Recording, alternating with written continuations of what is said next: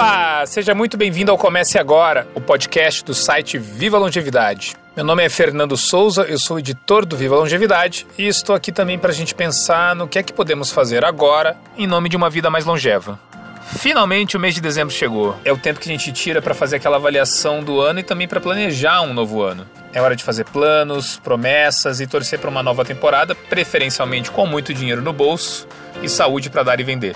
Tá, mas aí a gente volta a fita para dezembro de 2019 e vê que muita coisa do que foi planejado para este ano ficou só na intenção. E aí, o que fazer? Bom, se tem uma coisa que 2020 mostrou é que a gente precisa se cuidar para cuidar dos outros e das tantas outras coisas que compõem a nossa vida. E é sobre isso que a gente vai falar neste episódio: o autocuidado. Vamos lá?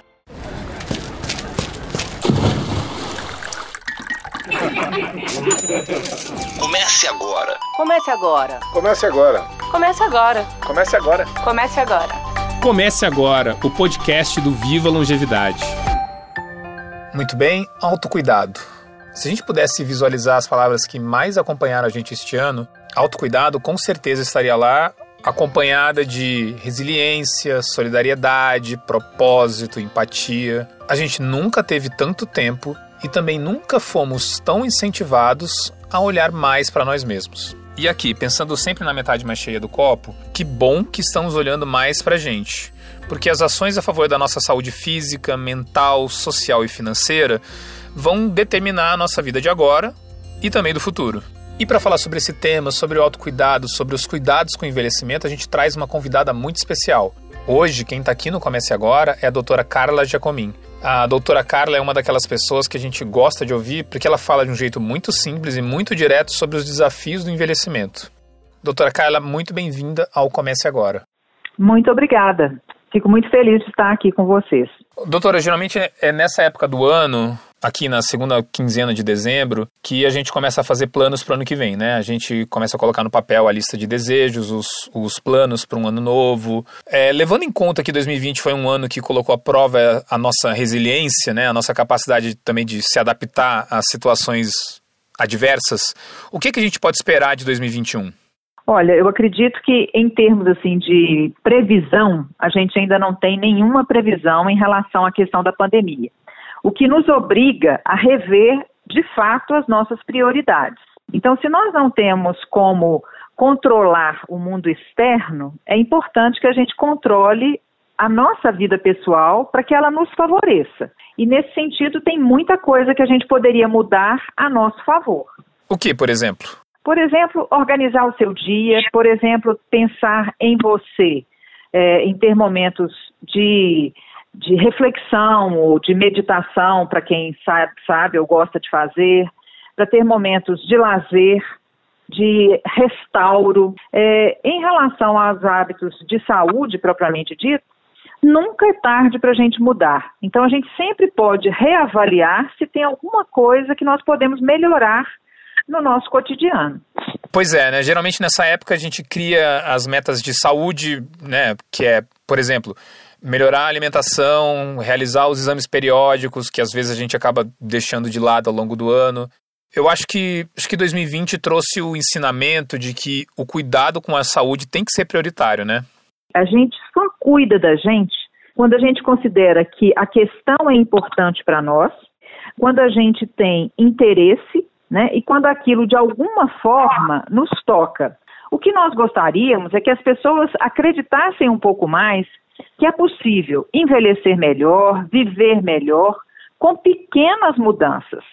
Se nós sustentarmos as pequenas mudanças, daqui a pouco nós estaremos sendo capazes de fazer maiores mudanças, né? Mas a gente tem que começar devagar, tem que ir contemplando essa perspectiva, tem que criar um ambiente favorável e tudo isso vai ajudar a tomar boas decisões. Doutora, como é que a, a mudança de hábito e a promoção do autocuidado contribuem para o nosso envelhecimento? Olha, é tão importante porque o, vamos dizer assim, a nossa bagagem genética, ela contribui com muito pouco em relação aos nossos hábitos de vida. Vamos dizer que na sua família exista diabetes, que as pessoas ficam diabéticas mais tarde.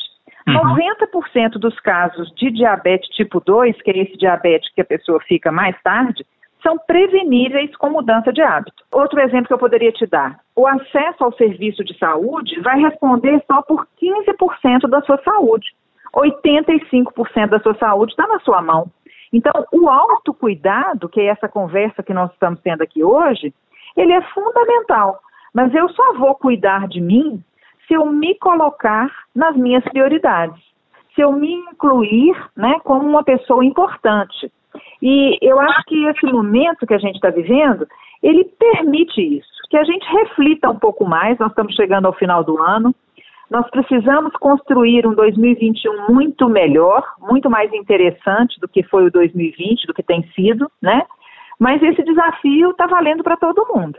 Então, doutora, me parece um pouco estranho mas acho que no fundo eu até entendo, né, que existe uma certa dificuldade em praticar o autocuidado, da gente se colocar como prioridade. Eu não sei se eu posso generalizar, mas parece que geralmente a gente coloca outras coisas como prioridade, né? Por exemplo, a criação do filho, cuidado com os pais, o trabalho. Eu acho que talvez falte um pouco a gente entender que esse cuidar da gente acaba influenciando todos esses outros cuidados e todas essas outras prioridades. Sem dúvida, porque eu não tenho trabalho se eu não tiver saúde, eu não consigo é, participar da minha vida familiar se eu não estiver é, em condições de participar. Então, o preservar a saúde, o promover a saúde, eu acho que é um compromisso que a gente tem que se fazer todos os dias, né? Ter um olhar compassivo em relação a você, porque ninguém é perfeito. Então, é claro que a gente falha, é claro que a gente só não faz é, escolhas boas, né? Mas isso não invalida o fato da gente ter um cuidado consigo, né? É, nós passamos, por causa do trabalho, a gente corre muito, a gente lida com muitas coisas, e o convite que a gente está fazendo é que neste autocuidado você se descubra também. A gente pode descobrir uma habilidade que a gente desconhecia, um talento que a gente sabe que tem, mas nunca pôde exercitar tudo isso está por, por ser vivido. Eu acho que o, o autocuidado passa por aí. Descobrir um propósito para a sua vida, né? É, sim, eu, eu vou viver mais, tudo leva a crer que a gente vai viver mais, e como que eu quero aproveitar esse tempo, né? Então, eu acho que o autocuidado é o que vai te permitir ter uma qualidade de vida melhor. E comece hoje, não fique esperando para depois, para depois, né? Porque o depois não existe. Então, a gente só tem o dia de hoje, a gente só tem o momento presente para a gente construir uma perspectiva melhor de futuro para cada um de nós. E uma coisa que eu acho que é super bacana a gente pensar é que, embora a longevidade ela seja vivida individualmente, ela só faz sentido coletivamente. O bacana é eu envelhecer tendo construído relações que vão me sustentar, que vão me apoiar, que façam sentido, que me façam sentir melhor, né? Tudo isso eu acho que, é, que é, faz parte desse fim de ano e desse começo de novo ano, né? Uhum. A gente é, realimentar laços, a gente reencontrar amigos, mesmo que seja virtualmente por enquanto, mas a gente manter contato e falar, olha, eu pensei em você, eu estou com saudade, você é importante para mim. Isso é tão bacana, né? Doutora Carla, queria voltar um pouquinho para a gente estava falando sobre envelhecimento. No ano passado, em 2019, na sua palestra no Fórum da Longevidade, você começou perguntando para a plateia quando é que a gente começa a envelhecer. E a resposta que você deu foi que o envelhecimento se dá a partir do momento que a gente nasce. Olhar dessa maneira de que o envelhecimento é um processo natural e longo é a chave para a gente encarar o envelhecimento de uma forma mais positiva? Eu acho que olhar para o envelhecimento de uma forma mais positiva é um exercício diário. Porque envelhecer em si é uma tarefa modesta. Envelhecer é o resultado das nossas escolhas e das nossas circunstâncias. Escolher, a gente pode escolher, mas algumas circunstâncias não são impostas. Daí a importância da gente valorizar cada dia, da gente viver cada momento, da gente fazer boas escolhas, né? Inclusive escolhas nas relações. Tem um ditado hebreu que eu gosto muito que fala assim: cuidado, se você continuar por esse caminho, você vai chegar lá. Será que é lá que você quer chegar? Então vamos olhar para onde que a gente está seguindo.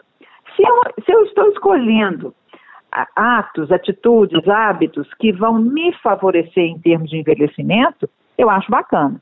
Se eu estou escolhendo hábitos que vão me prejudicar, né, que vão comprometer a minha independência, a minha capacidade de decisão, eu acho que as pessoas não gostariam né, de envelhecer com tantas limitações. Não que elas não aconteçam, porque ela acontece para todo mundo. mas que a gente tenha mais chance né, de viver melhor, de viver melhor por mais tempo. Isso tudo é, é, é positivo e isso tem que ser construído, tanto individualmente quanto coletivamente.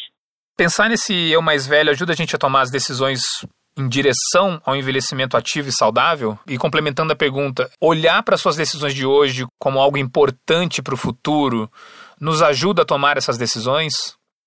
Eu acredito que sim, até para que nós nos reconheçamos nas pessoas que hoje são mais velhas, né? Que a gente nos identifique com essa possibilidade, que a gente não negue a perspectiva de envelhecer.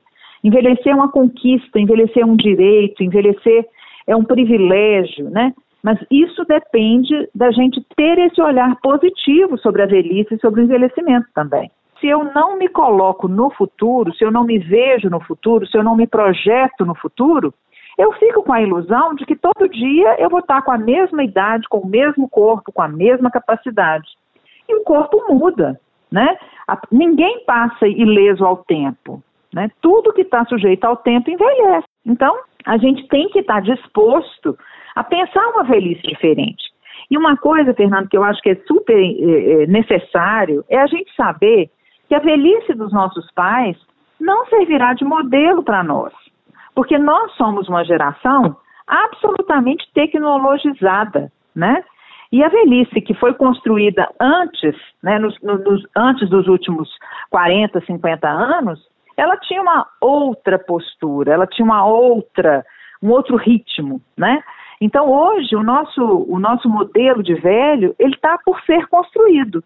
Por isso é tão importante a gente acreditar que nós vamos envelhecer mais mas que nós podemos envelhecer melhor. E se a gente, para envelhecer melhor, precisar rever algumas atitudes, o momento é agora, né? Nunca é tarde para mudar, mas quanto mais cedo, melhor. Doutora, a gente está falando muito sobre como a gente está construindo o envelhecimento. E ao mesmo tempo a gente ganhou 30 anos de expectativa de vida a mais em relação a gerações passadas. O que, que a gente pode fazer para ter qualidade de vida nesse nessas três décadas a mais que a gente ganhou? Eu acho que muitas situações passam por algumas, algumas decisões, mas é, o mais importante, eu diria, a questão do propósito, porque eu vivo e se eu tenho um para que viver, isso me motiva, isso me move, né? É, eu tenho que saber que, diferentemente de outras gerações, nós vivemos o tempo do lifelong learning, quer dizer, aprender sempre. Nunca a gente para de aprender. Nós somos aprendizes de todos os dias, de toda a vida, né, de, de coisas que eu ainda não conheço, de coisas que eu julguei saber e agora já mudou. É, o outro pilar que a gente poderia pensar em relação ao envelhecimento é a segurança escolher com segurança, viver em segurança, né? É, isso é uma coisa que, que vai fazer diferença na, na nossa velhice. É, envelhecer com saúde, sem sombra de dúvida. E a saúde, ela é o resultado é daquilo que eu faço com que a vida fez comigo, né? Então, eu tenho responsabilidade sobre a minha saúde, né? mas eu também posso o tempo todo, dentro da minha capacidade, avaliar se eu estou indo no caminho certo. Os hábitos de vida precisam ser cultivados, né? Então, praticar atividade física, não fumar, beber com moderação, ter uma alimentação saudável, construir uma relação social bacana, isso é fundamental. Isso aí vale para todo mundo em qualquer época da vida. Então, eu entendo que a nossa qualidade de vida ela vai refletir isso vai ser o resultado de uma pessoa que tem propósito, que tem uma preocupação consigo, em termos de autocuidado, com o outro, em termos da coletividade, com o mundo, em termos do ambiente. Doutora, muito obrigado por essa conversa. Espero que os nossos ouvintes também tenham gostado. E eu queria agradecer a sua presença e participação e desejar um excelente fim de ano para você em um 2021 bem diferente do que foi esse de 2020. Não, sem dúvida. Mas eu acho que a gente vai se sair melhor, se Deus quiser. Obrigado uma vez mais, doutora Carla. Falando nisso, minhas amigas e meus amigos ouvintes, chegamos ao fim de 2020. Eu, eu não me canso de repetir, foi um ano intenso, cheio de desafios, e que mostrou um pouco da força que a gente tem para enfrentar situações completamente inesperadas. Aqui, em nome de todo mundo que ajuda a colocar esse programa no ar e a, também a manter o Viva Longevidade cada vez mais atualizado, com conteúdos bacanas e interessantes sobre como a gente pode construir a nossa longevidade, fica o meu desejo de um 2021 muito melhor. Um 2021 com muito autocuidado, com muita solidariedade, empatia, equilíbrio emocional e, por que não, novas aventuras. Afinal, vive melhor o futuro quem começa agora. Um grande abraço para vocês, um feliz ano novo e até a próxima. Comece agora o podcast do site Viva Longevidade.